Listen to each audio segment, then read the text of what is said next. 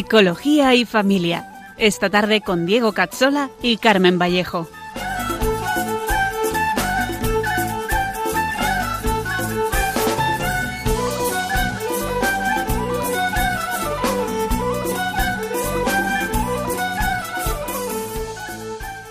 Te dijo ven y aceptaste, atrás quedó lo vivido, te dio una nueva esperanza, todo encontró su sentido.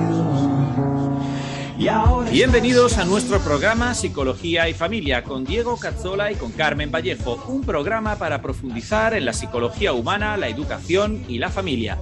Hoy seguiremos hablando de psicología del demonio para ver cómo ataca a nivel psicológico, cómo distinguir nuestros pensamientos de los que nos vienen de fuera y cómo defendernos cuando no son buenos. En unos segundos empezamos. están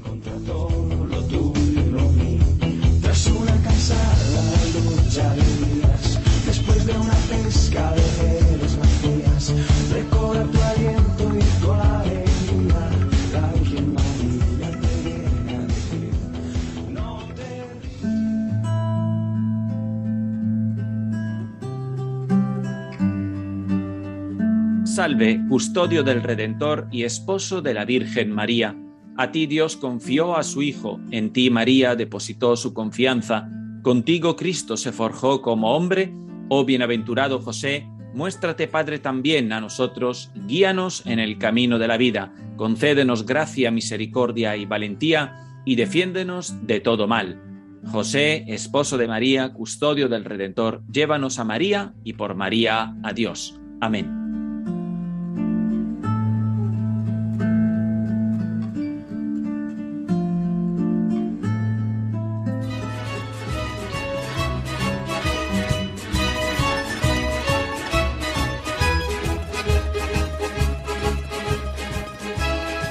Bienvenidos a todos y feliz mes de agosto. Seguimos con días de mucho calor y el tema de hoy sigue como muy adecuado con estas temperaturas. Buenas tardes, Carmen. ¿Qué tal? ¿Estás de acuerdo? Totalmente, buenas tardes, Diego. Totalmente, pues sí, calor. ¿Mm? Hoy parece que efectivamente vamos a tratar un tema perfecto para este calorcito.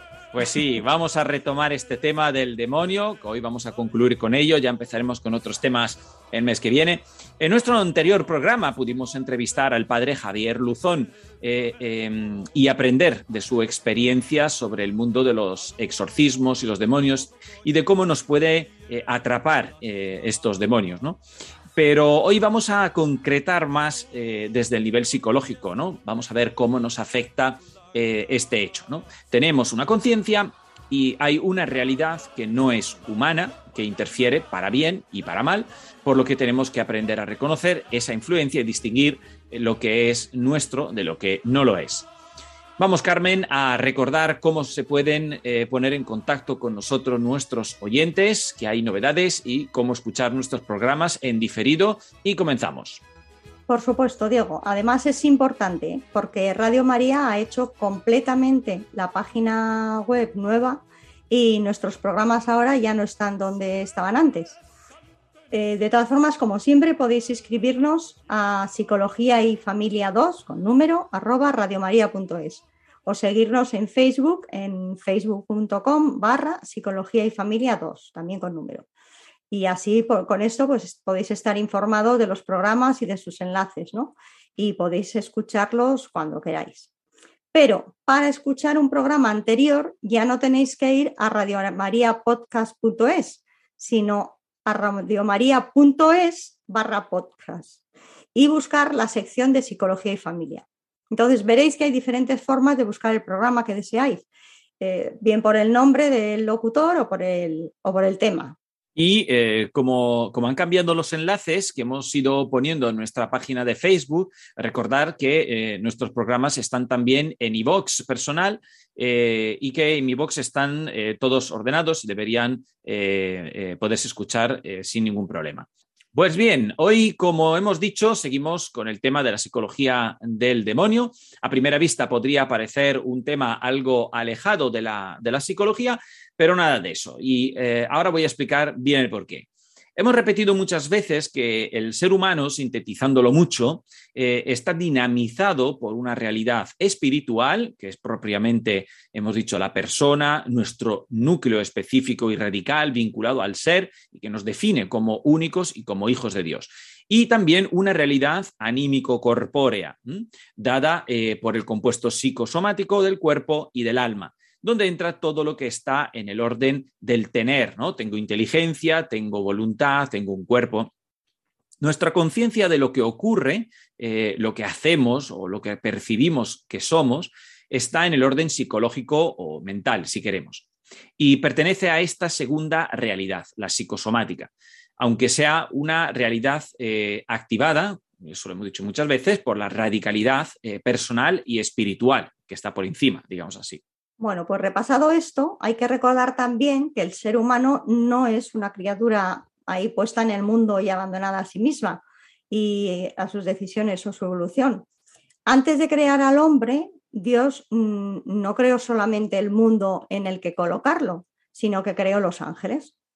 Y estos seres de naturaleza espiritual superior y más perfecta que la naturaleza humana fueron creados por varias razones. Sin entrar en detalles, la primera es, eh, como pasa con el hombre, pues fueron creados para amar a Dios y compartir la existencia en su eternidad. La segunda razón, pues para alabarlo y darle gloria.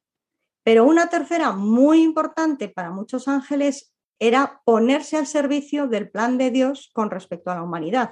Existen tres tipos de personas. Eh, entonces, la persona divina, que son las tres personas de la Trinidad, Padre, Hijo y Espíritu Santo, son personas, pero son divinas. Luego tenemos la persona humana, que somos nosotros, y luego tenemos las personas angelicales, los ángeles tienen que ser personas. Al ser los ángeles personas, son marcados también por la imagen de Dios y por eso son libres, están llamados a conocer la verdad, a ser afectivos y dinámicos eh, en esa búsqueda de la verdad. Por eso ellos también pueden tener sentimientos y afectos y se implican en lo que hacen, disfrutan de lo bueno, eh, por ejemplo, no desean lo malo, les duele ver las cosas que están mal y tienen su propia voluntad y su intimidad. Evidentemente, el modo de acceder al conocimiento es distinto porque es inmediato, es como intuitivo, ¿eh? no es discursivo como el nuestro, ellos no razonan propiamente, pero eh, tiene su parecido. Ahora bien, sabemos que Dios les presentó de alguna forma una verdad y que algunos la aceptaron y otros no. Esto es porque esa verdad no era plena o estaba velada, digamos, eh, de lo contrario no habrían podido elegir por su propia decisión libre. Los que rechazaron el amor de Dios y su proyecto, que algunos teólogos consideran que lo que más rechazaron habría sido precisamente el plan de redención de Dios por medio de la encarnación y menos aún eh, con la mediación de la Virgen María, pues se encontraron inmediata e irreversiblemente condenados. Eh, condenados a un estado que ya hemos hablado en el programa anterior y que ahora pues, resumimos diciendo pues, condenación eterna. El odio que tienen hacia Dios por ello es enorme pero no pudiendo volcarlo sobre él, pues su presa es el ser humano. En lugar de trabajar para su salvación, los ángeles condenados, también llamados demonios, se dedican precisamente a lo contrario, actuando negativamente sobre el hombre, pues tal como nos comentó el padre Luzón en el programa anterior. Ahora bien, ¿cómo nos podemos defender de ese ataque? Lo vimos también eh, en el anterior programa, pero hoy vamos a ver un aspecto más psicológico que espiritual. Una vez que hemos hecho esta pequeña introducción que compara la naturaleza de la persona humana con la angelical, pues podemos decir que no todo lo que percibimos como una idea o un pensamiento nuestro es realmente nuestro, eh, aunque así lo parece. Esto es importante. No todo pensamiento nuestro es realmente nuestro, ¿vale? El ser humano recibe continuamente sugerencias de otros eh, eh, que, como hemos dicho, pueden ser varias personas. Puede ser Dios mismo, puede ser algún santo del cielo, que no tiene por qué ser una determinada persona en concreto, o sea, no, puede ser no tiene por qué ser Santa Teresa, puede ser un pariente que ya está en el cielo. Eh, también puede ser nuestro ángel de la guarda, que normalmente es lo más probable, porque su principal función es precisamente promover nuestra santidad, estar a nuestro lado en todo momento.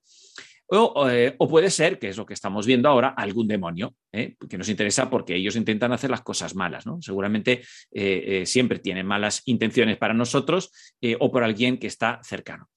A veces nuestro ángel de la guarda puede tratar de empujarnos a hacer algo o a rechazarlo, eh, puede ser pedir perdón a alguien, pues, pues, recordarnos, por ejemplo, la puntualidad para llegar a misa, de repente se te ocurre.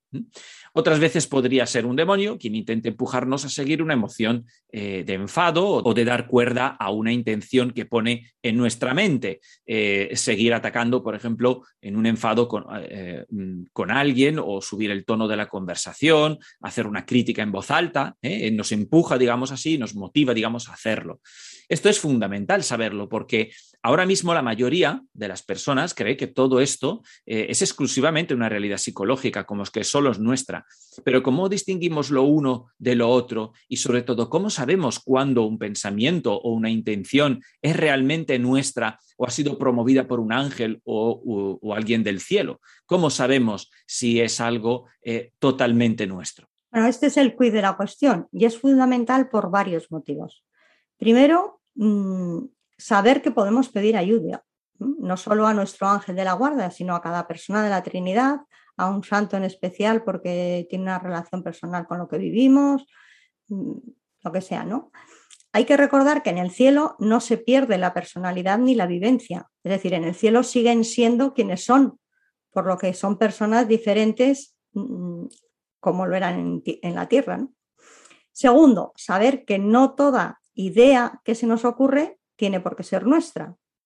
Esto obliga, de algún modo, a un discernimiento, ya que lo que tenemos en nuestra mente puede ser también bueno o malo, y nosotros ser promotores pasivos de algo malo. Por eso es necesario vivir en estado de gracia, para poder tener en todo momento la luz del Espíritu Santo y la gracia del discernimiento. Cuanto más en pecado esté una persona, menos puede acudir a esta gracia de Dios, que es una gracia de Estado y que preserva de muchos males y tentaciones. Y en tercer lugar, para saber cómo evitar una tentación, pues eh, una vez que sabemos que lo que se nos pasa por la mente puede no ser bueno e incluso no ser nuestro, podemos trabajar en rechazar esas ideas. ¿Y por qué nos parece importante este tema dentro del ámbito de la psicología? Porque de normal la educación que recibimos, la religiosidad familiar, el marco cristiano de una sociedad cristianizada, debería ser suficiente para que esos ataques no sean tan importantes o se pudiesen contrarrestar con cierta sencillez. Sin embargo, en las últimas décadas, eh, eh, pero sobre todo yo diría en los últimos años, la acción del demonio es más fuerte, la sociedad más falta de Dios y de protección frente al mal, además que se erige libremente eh, los caminos del mal. Esto lo, dice, eh, lo dicen ya muchos exorcistas y hace que eh, estemos envueltos en una influencia especialmente agresiva, pero apenas eh, perceptibles sensorialmente en el día a día, sobre todo si no estamos alerta. Recordemos que el demonio o no quiere ser percibido o desea que sea considerado el único actor. Es importante recordar, pues, que tenemos nuestra libertad de decidir nuestra facultad para estudiar lo que queremos realmente creer o hacer, que hay una batalla fundamental entre el bien y el mal y que estamos en unos tiempos en los que el mal está especialmente suelto y activo. Y de hecho, antes de seguir con las posibles soluciones a estas disyuntivas, vamos a escuchar una canción a María, quien es la más temida por los ángeles caídos, para que nos sosigue el corazón y nos ayude a tener a Dios siempre muy cerca. Lo vamos a hacer con una canción clásica italiana, Immacolata Vergine Bella, de Andrea Montepaone. Y en un par de minutos regresamos.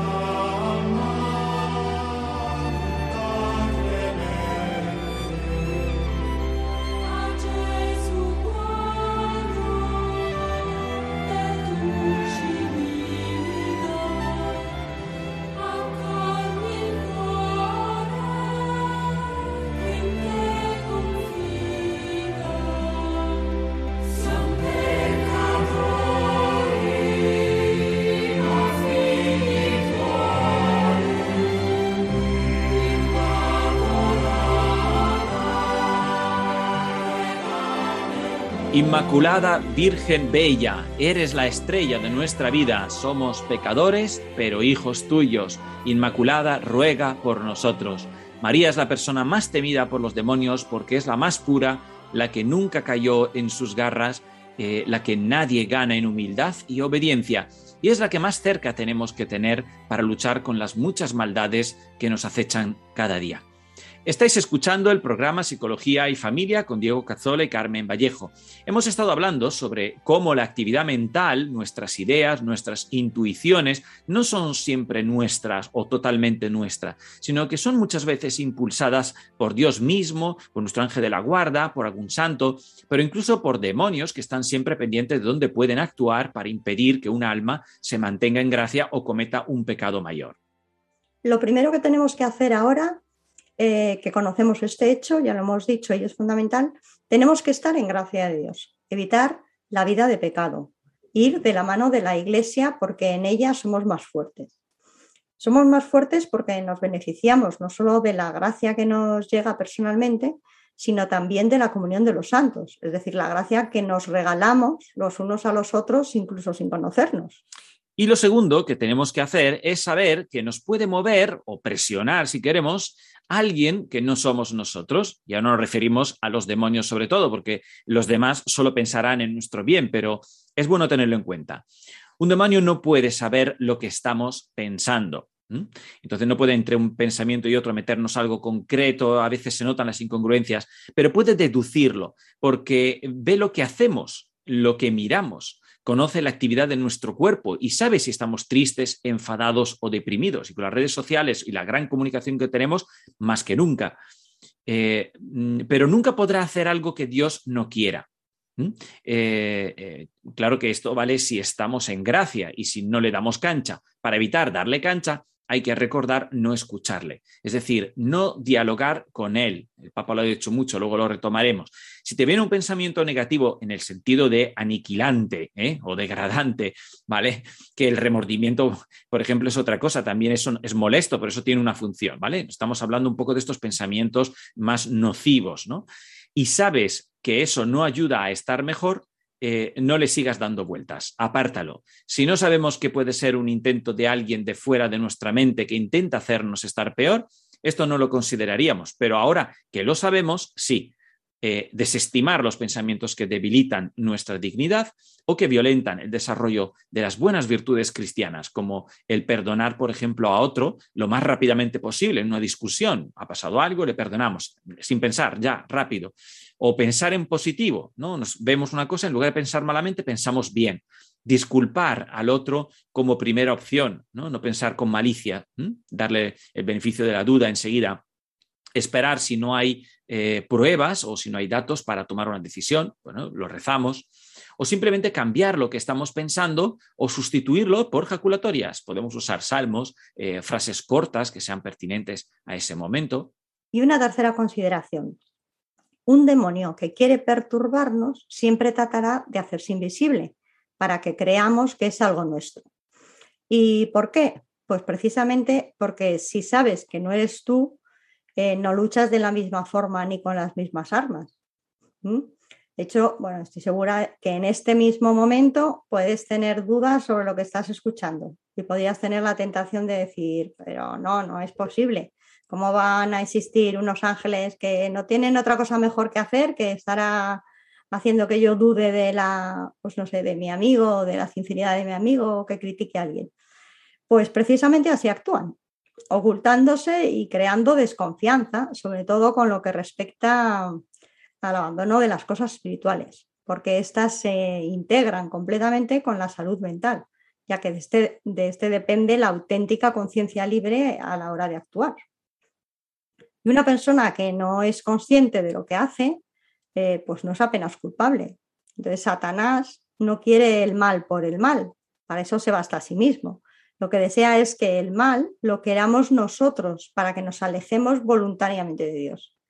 Así que es muy importante ser conscientes de que en nuestra conciencia hay una lucha con respecto a lo que creemos y decidimos y que no es una mera cuestión de lo que yo sé. Recordemos que no somos conscientes ni del 4% de lo que nos pasa, que lo vimos en el programa del efecto placebo y nocebo.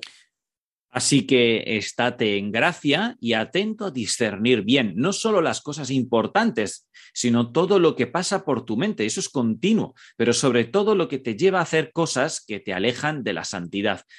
Eh, claro que habría que definir eh, qué es santidad. Eh, no es ni mucho menos el, el, cumplir con la religiosidad ni ser alguien importante dentro de la iglesia. Un cardenal no tiene por qué ser más santo que un diácono o un conserje. El santo es el que vive con la mirada puesta en el cielo y en el Señor. Santo es como apartado, está como consagrado a Dios, ¿no? Por lo que desprecia prácticamente todo lo que no sea eso. Es decir, no se apega a ello. Y si no lo desecha, es porque lo usa para vivir en esta tierra ¿eh? y ayudar a Dios en su plan. Es quien deja que Cristo le use como un instrumento y quiere vivir de algún modo el amor más grande en todos sus ámbitos, en su trabajo, en su casa, en su congregación, donde sea. Todo su ser lucha cada segundo, pero cada segundo, ¿eh? no solamente de vez en cuando, cuando se propone la oración, todo su ser lucha en cada segundo ser santo. Su forma de hablar, el tono, las tareas que asume o que quiere hacer o no quiere hacer, lo que dice, lo que decide, lo que piensa, cómo emplea el tiempo, el ocio, Qué importante es el ocio, cómo ofrece los dolores eh, o el trabajo, cómo interpreta cada cosa que está pasando.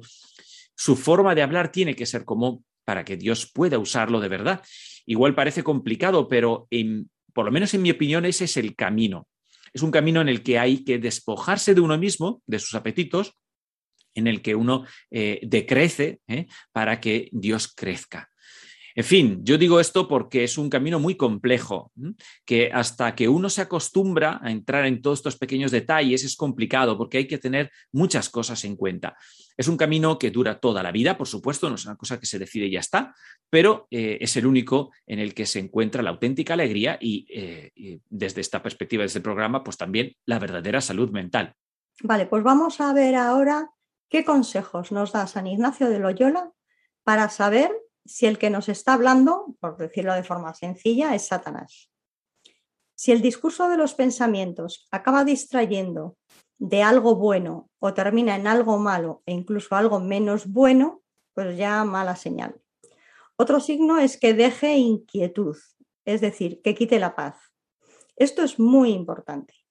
Nada que sea de Dios quita la paz. Incluso si se tratara de dar la vida, Siempre Dios acompaña con la paz. Puede que no dé sentimientos de una vivencia espiritual importante como los que pasaron por una noche oscura muy larga, pero siempre tienen la paz de saber que están en las manos providentes de Dios y tienen una sensación de agradecimiento, abandono y arropamiento. Vamos, e-, están en paz, no tener paz es un signo de que estamos luchando con un pensamiento, un recuerdo o una propuesta que desde luego no está bendecida por Dios. Y habrá que ver si es algo en lo que hemos, mm, nos hemos empeñado nosotros para llevar a cabo o si es que el demonio nos quiere mantener en esa, esa decisión porque espera que terminemos haciendo tal cosa. Y uno de los motivos por los que sabemos que el demonio está atacando tanto es porque vemos que la gente vive angustiada todo lo que está pasando ahora mismo eh, genera evidente angustia en la mayoría eh, e impide precisamente que eh, decidamos si estamos bajo presión del mal o no. Tenemos tanta angustia que no hay forma de distinguir. por eso toda esta pandemia se puede definir perfectamente como demoníaca, o por lo menos tiene esa huella. Si, si nunca estamos en paz, pues no podemos distinguir la influencia de los demonios y estos trabajan a sus anchas y nos van desviando. Bueno, pues un sacerdote del siglo XVI, llamado Lorenzo Scupoli, escribió, el diablo hace el máximo esfuerzo para desterrar la paz del corazón de uno, porque sabe que Dios reside en la paz y que es en la paz donde logra grandes cosas. Así que la paz es un gran indicador. Eso es clave y luego lo retomaremos, veremos. Eh, a veces la tentación viene, eh, eh, por lo tanto, desde fuera, algo que estamos tentados de ver y que, por ejemplo, no deberíamos. vamos a ser más concretos, unas imágenes, una noticia, un enlace en el móvil a algo que es una real pérdida de tiempo. ¿no? Una persona en la calle eh, que viste malamente y vamos a criticarlo. Lo normal es que lo veamos con el rabillo del ojo, ¿eh? Eh, sin, sin, mucha voluntad o por lo menos sin mucha conciencia, cae, digamos, pero con la suficiente conciencia como para pararnos a decidir si realmente queremos dedicarle nuestra atención y seguir con el análisis de la situación, pinchar el enlace, ver a la persona o no. En esos casos, incluso si se duda. Porque a lo mejor es una persona normal y corriente, pues la veo con el rápido del ojo, mi consejo es evitarlo, sin más.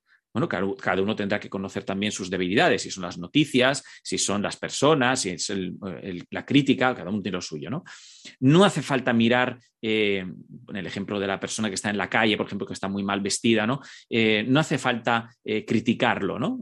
con el que estamos al lado, por ejemplo, o mentalmente, ¿no? Entre, en nuestros pensamientos, porque en realidad eso es una forma de eh, liberarnos de, una cierta culpa que sentimos eh, de estar mirando lo que no deberíamos o de estar haciendo algo que no está bien, ¿no? Eh, la crítica. Simplemente apartamos, por lo tanto, la mirada y pensamos en otra cosa. Eso para mí es mano de santo. También se puede rezar por esa persona. Otro ejemplo, aunque es muy sencillo, es ver un accidente y quedarnos mirando ahí morbosamente lo que ha ocurrido. Ese es un tipo de curiosidad que si no es mala, es inútil para las cosas de Dios. Sin embargo, una vez detectada la situación, lo que deberíamos hacer es ponernos a rezar por esas personas. Todo lo demás queda en la curiosidad que nos diría de lo importante. Y como estos ejemplos estamos llenos. Por eso nos cuesta tanto tener puesta la mirada hacia arriba. Y a esto se refiere cuando se habla del desorden de la concupiscencia. Exacto. Y si vemos en el móvil enlaces, como decíamos antes, de esos que son, por ejemplo, muy provocativos sobre, sobre personas famosas, sobre noticias sensacionalistas, pero que no tienen, no aportan nada, simplemente pues no entres en el juego. Ahora bien, eh, en cuanto trates de dejarlo, y pelees esa evitación y digas, pues no, no lo voy a mirar, mira tú por dónde. Pues entonces es cuando verás enseguida la acción sugiriente del demonio, aunque es verdad que puede ser un pensamiento vicioso adquirido que es nuestro, atención, ¿eh? pero muchas veces yo estoy seguro de que van juntos. ¿eh? El demonio ve un pensamiento nuestro y lo aprovecha para que pienses que no, que no es para tanto, que, que, hay de malo en curiosar un poco, pues mira tú que justo tengo unos minutos libres para distraerme, que hay de malo, eso de que hay de malo ya lo hemos dicho muchas veces, nosotros no buscamos lo que no es malo, sino que es bueno. Pues bueno, si nos fijamos, ningún pensamiento de estos nos centra en nuestra salvación eterna. ¿eh? Eh, solo trata de justificar una distracción inútil. Pues estas pequeñas cosas hay que aprender a, recogerlas para ser menos eh, diana de estos demonios. Igual algunos pensarán que esto es algo exagerado, pero es que la salud mental, la felicidad del hombre y la santidad corren en paralelo y no se pueden separar. En teoría las tratamos de forma separada, pero se entrelazan tanto que hay que conocer las tres para el éxito de la persona.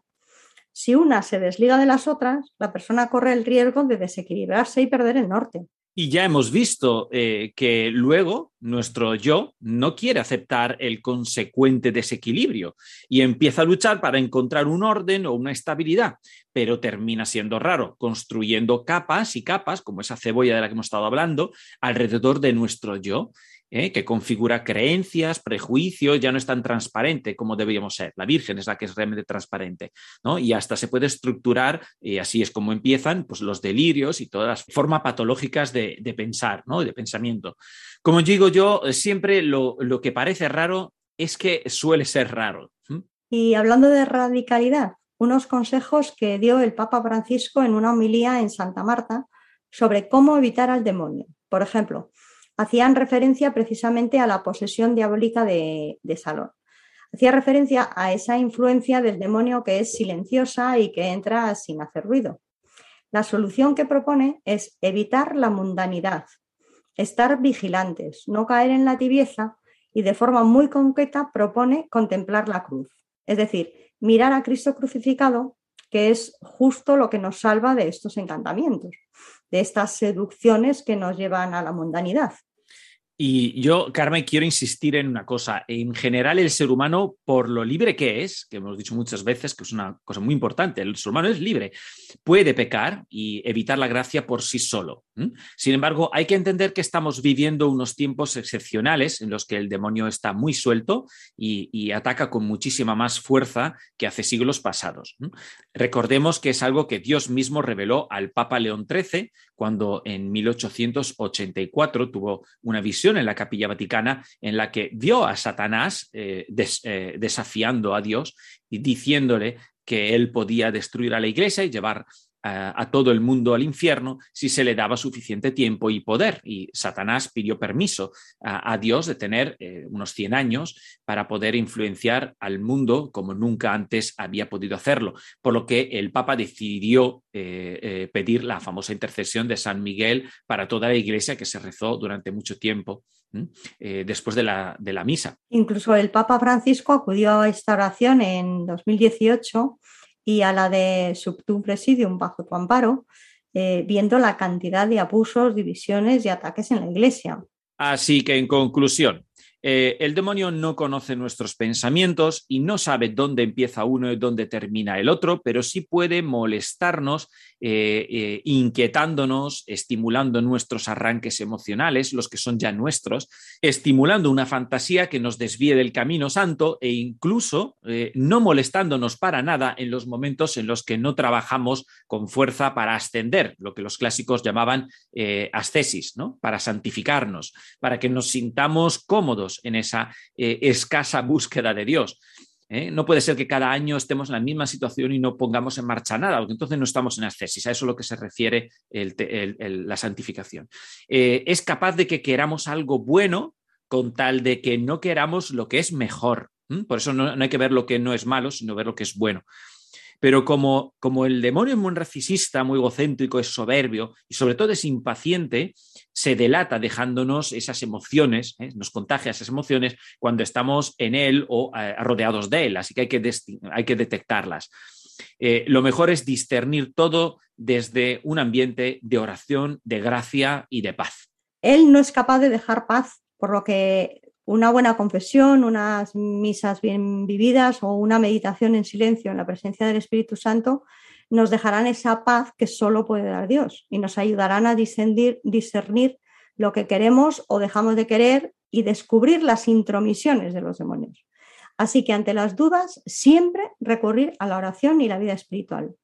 Y en tiempos de crisis, ataques o mucha necesidad, pues aumentar esa oración e incluso incorporar el ayuno, la adoración y sobre todo el Santo Rosario de forma constante.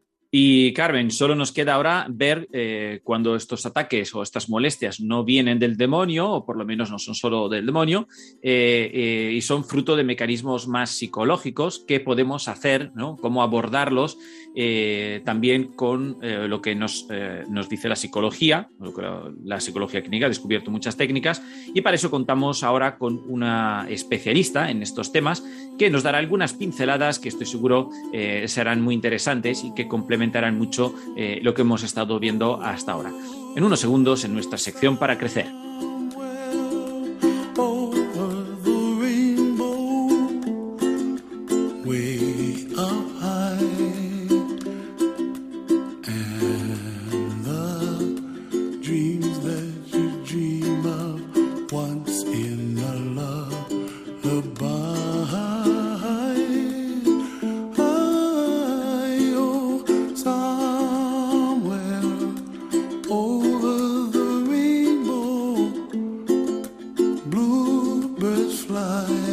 Estáis escuchando el programa Psicología y Familia con Diego Cazzola y con Carmen Vallejo. Empezamos la segunda parte de nuestro programa Secciones para Crecer. Hoy con una aportación muy especial eh, de toda una experta en la psicología clínica y que como profesora y terapeuta nos va a explicar eh, qué son y qué está en nuestra mano para hacer eh, frente a las obsesiones, los pensamientos que nos dañan y nos pisotean. Muy buenas tardes, Cristina. Muchas gracias por atendernos, que sabemos que estás además en tus vacaciones familiares. Gracias, Diego. Gracias a vosotros, a ti y a Carmen. Muy buenas tardes, Cristina. Un placer tenerte en nuestro programa. Y lo primero que vamos a hacer, si te parece, es presentarte para que todos los oyentes te conozcan. Cristina Velasco Vega es doctora y licenciada en psicología por la Universidad CEU San Pablo, con premio extraordinario final de carrera, máster en psicología general sanitaria por la Universidad Autónoma de Madrid y ha trabajado en equipos multidisciplinares en distintos hospitales, habiendo realizado estancias nacionales e internacionales de investigación. Y tiene su consulta en el ámbito privado en Madrid también. Eso es, muchas gracias, Carmen. Bueno, Cristina, pues hemos estado hablando eh, hoy de la influencia de alguien que no somos nosotros en nuestros pensamientos, nuestras emociones y eh, cómo tanto Dios como ángeles eh, o santos eh, pueden influir de alguna manera en nuestra mente. Pero decíamos al final, no todo es cuestión sobrenatural o preternatural. Nosotros solitos nos bastamos con nuestra propia forma de pensar, de decir o de sentir. lo que nos gustaría ahora es, desde tu experiencia y tus conocimientos, pues que nos ayudaras a transmitir a nuestros oyentes qué trastornos o dificultades en este nivel nos podemos encontrar y sobre todo qué podemos hacer primero para detectarlas y luego para pues combatirlas y cómo saber si eh, en algún momento es mejor ser atendidos por alguien profesional. Pues sí, la verdad que, en este tema que, que, habéis estado planteando, ¿no? En el programa es importante lo primero, pues como bien dices, tomar conciencia, ¿no? Al menos el primer paso también es darnos cuenta que muchas veces hay pensamientos que, bueno, podemos llamar obsesiones, podemos llamar delirios, eh, desde el nivel pues, de la psicopatología, pues hay distintos nombres a ese tipo de pensamientos, pensamientos rumiativos, por ejemplo, ¿no? que son ese tipo de pensamientos que se vienen a nuestra cabeza, que le damos muchas vueltas. Las obsesiones generalmente pues, son pensamientos que nos invaden como de un modo muy fuerte y pueden ser relacionados a veces incluso también con temas eh, religiosos del tipo, pues voy a ir al infierno si hago esto, ¿no? O voy a... Entonces, bueno, ese tipo de pensamientos, también a veces pues inquietudes, también a veces pensamientos relacionados con la, con la ansiedad, eh, pues todo eso nos hace como, o sea, de alguna manera son pensamientos que, bueno, como que pueden ser de alguna manera patológicos, que no forman parte de nuestro ser como tal, sino que, bueno, pues se vienen a nuestra cabeza y ese venir a nuestra cabeza y a todo nuestro ser, pues nos hace sufrir, ¿no? Y nos causa dificultades a veces estas dificultades pueden llegar a impedirnos tener como o llevar una vida pues normal, ¿no? Y de hecho eso cuando uno va al psicólogo, al psiquiatra o algún médico, pues una persona especializada en salud mental, normalmente lo que valora es eso, ¿no? Pues decir, oye, y todos estos pensamientos te impiden llevar tu vida, te impiden llevar a cabo tu vocación matrimonial, te impiden llevar a cabo eh, tu vida laboral, o sea, cuánto te están eh, dificultando tu vida, ¿no? Y ese, ese dato también es importante, es decir, en qué medida todo este tipo de pensamientos o todo este tipo de, eh, pues eso, ¿no? De, componentes así más cognitivos nos están dificultando nuestra vida. En general, pues eso, ¿no? Las personas eh, sufren mucho y sí que es importante detectar, pues, si esto es una patología o quizás una influencia, como habéis estado más eh, planteando, pues a lo mejor, pues del demonio, ¿no? O sea, entonces, bueno, pues mucha gente viene un poco confundida. Sí que es importante clarificar que muchas veces cuando uno vive o, tiene la intención de vivir su vida interior de un modo, eh, pues eso, ¿no? Como unido a Dios y generalmente pues vive en gracia y además tiene todo este tipo de pensamientos, lo ideal sí que es a lo mejor a veces consultar con una persona especialista en este campo, ¿no?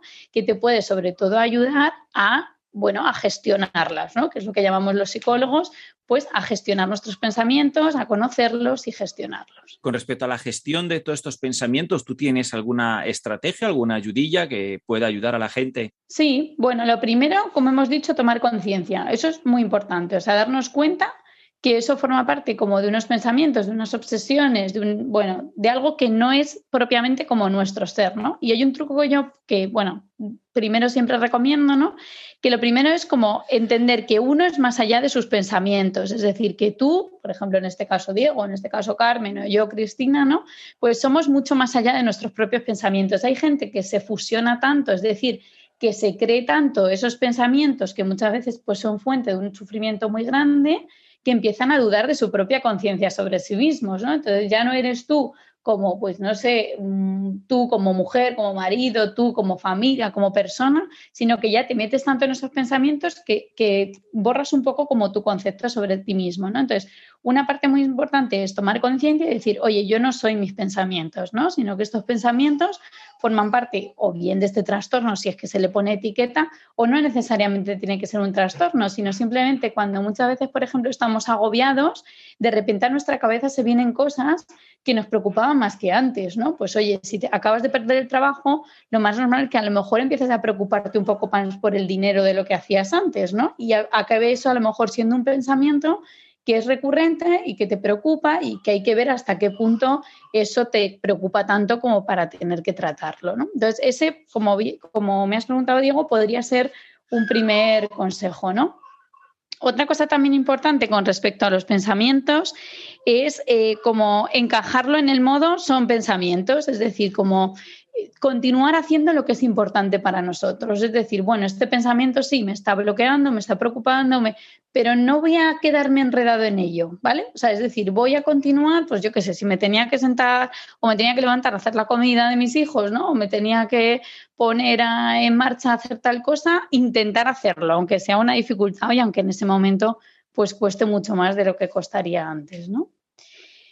Y bueno, otra, otro factor también importante es cuando estamos así teniendo pensamientos que tienen mucho que ver, a veces tienen que ver más con el futuro, a veces tienen que ver más con el pasado, ese depende un poco también del tipo de, pensamientos que vengan a nuestra cabeza. Por ejemplo, si hay que tomar una decisión importante, muchas veces la gente eh, pues tiene como muchos pensamientos pues de, de, miedo relacionados con el futuro, ¿no? La emoción que sienten es miedo y hay pensamientos asociados a eso, ¿no? Entonces, bueno, cuando uno tiene que tomar una decisión, a veces también como poner en una balanza, ¿no? También esa, esa decisión y sobre todo que esa decisión sea focalizada un poco más en tus certezas, es decir, en aquello que para ti ha sido verdaderamente importante siempre, ¿no? Pues oye, tengo que tomar una decisión relacionada con mi familia. Oye, pues no voy a dar importancia a lo mejor a este, no importancia, ¿no? Sino este pensamiento que se me viene, venga, voy a, voy a ponerlo un poco, voy a distanciarme de él, que eso es una estrategia que también en psicología usamos mucho, ¿no?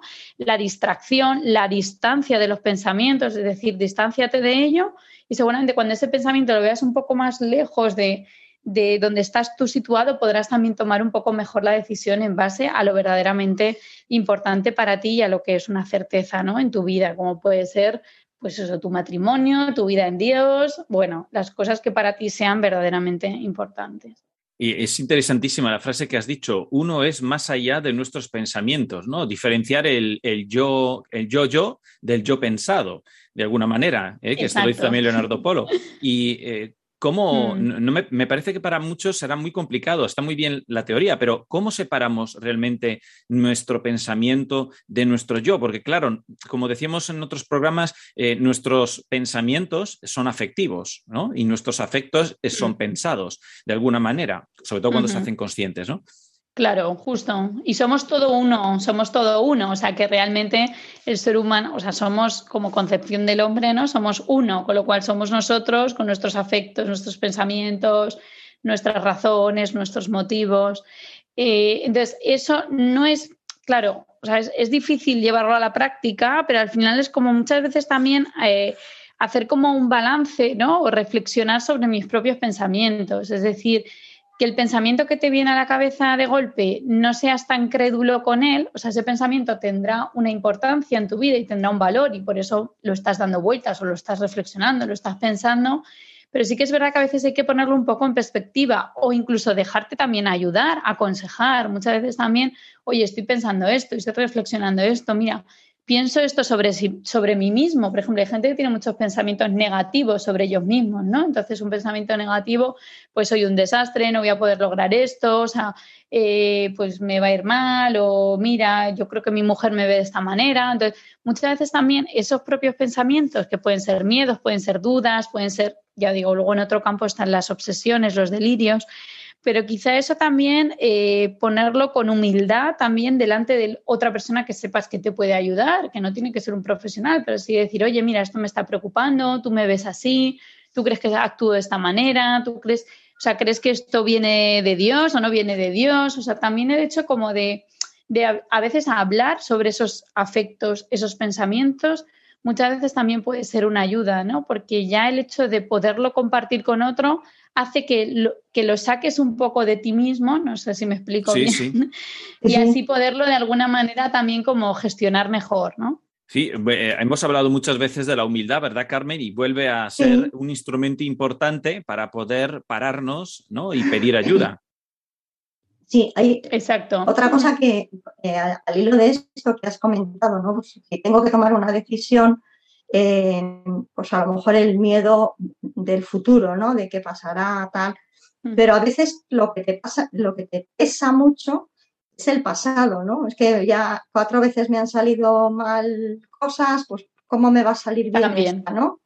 Entonces, mm, también ese distanciarse de alguna manera para poder de- prescindir de ese pasado, cómo, cómo convencernos, decir, bueno, pero esta vez no tiene por qué ser así, es que es como muy difícil convencerte, ¿no?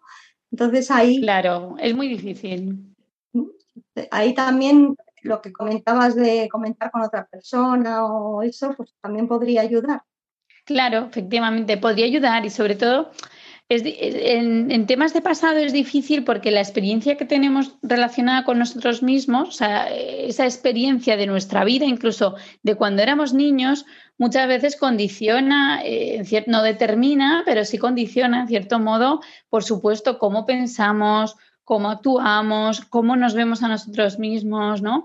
Entonces, claro, en todo eso eh, eh, también está como el, el ser un poco como conscientes de esa propia historia también vital, ¿no? Y también eh, decir, bueno, vale, ya me ha pasado cuatro veces, ¿no? Pues a lo mejor he tomado una decisión me he equivocado cuatro veces, ¿no?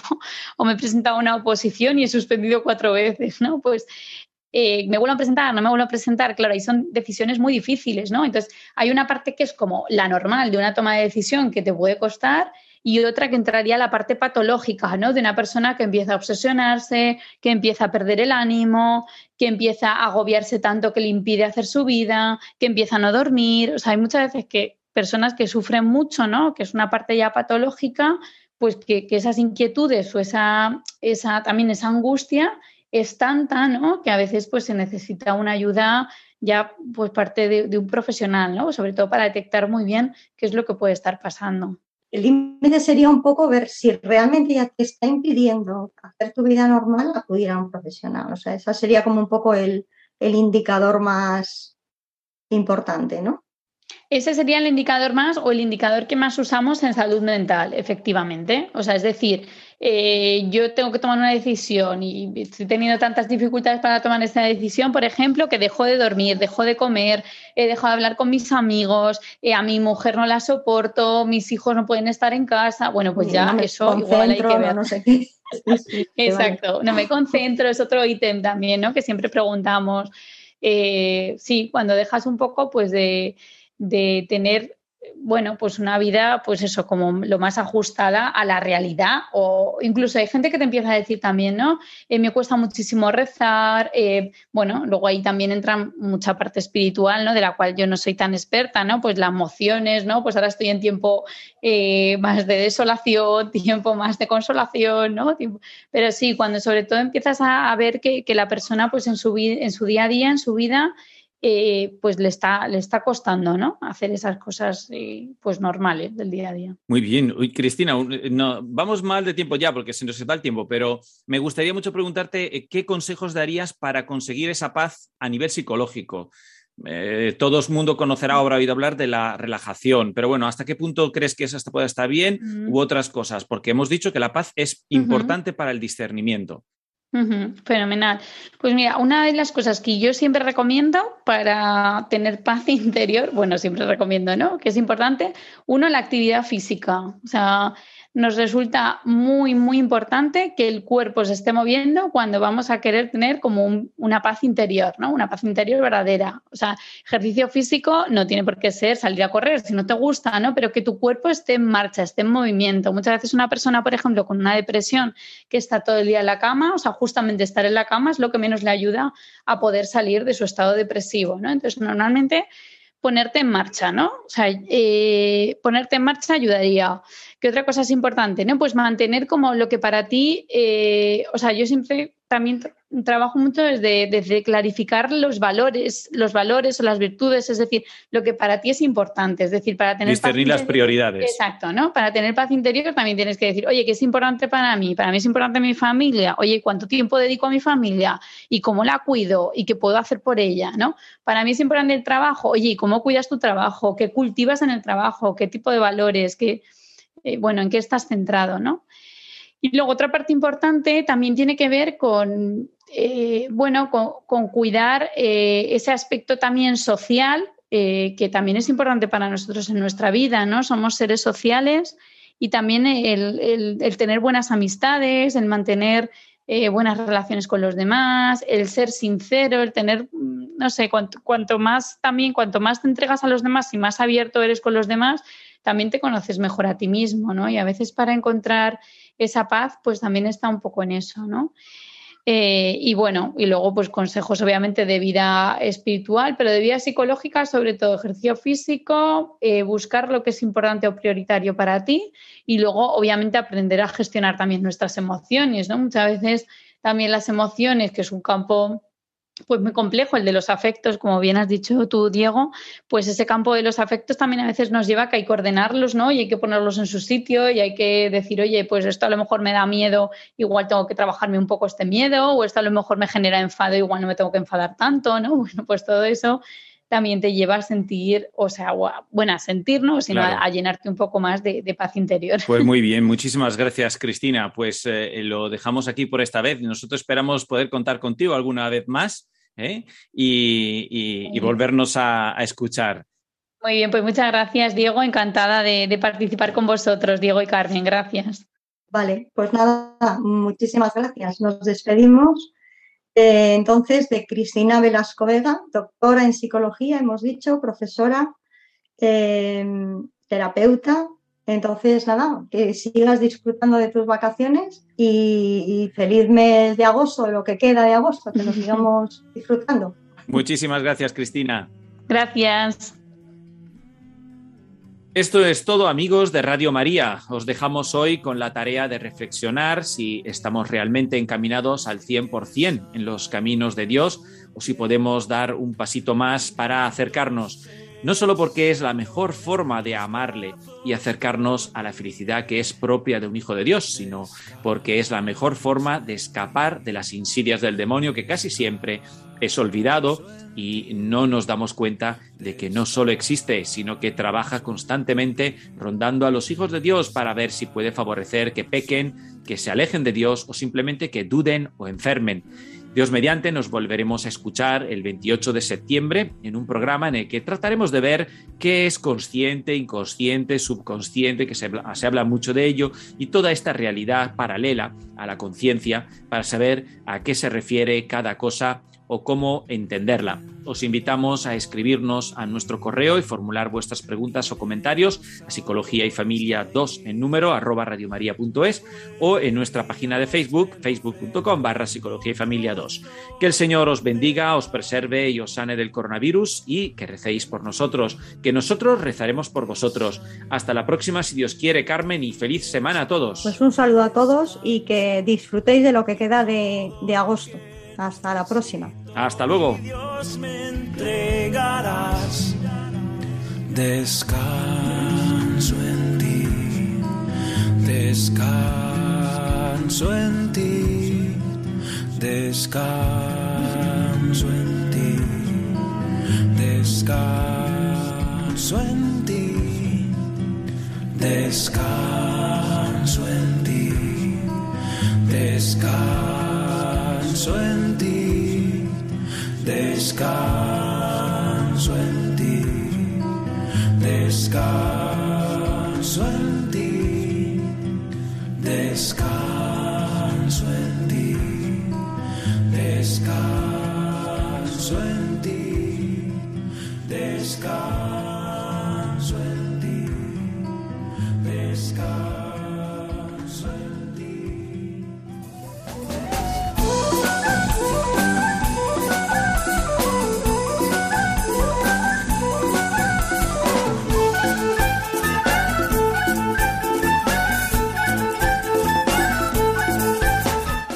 Han escuchado Psicología y Familia, esta tarde con Diego Cazzola y Carmen Vallejo.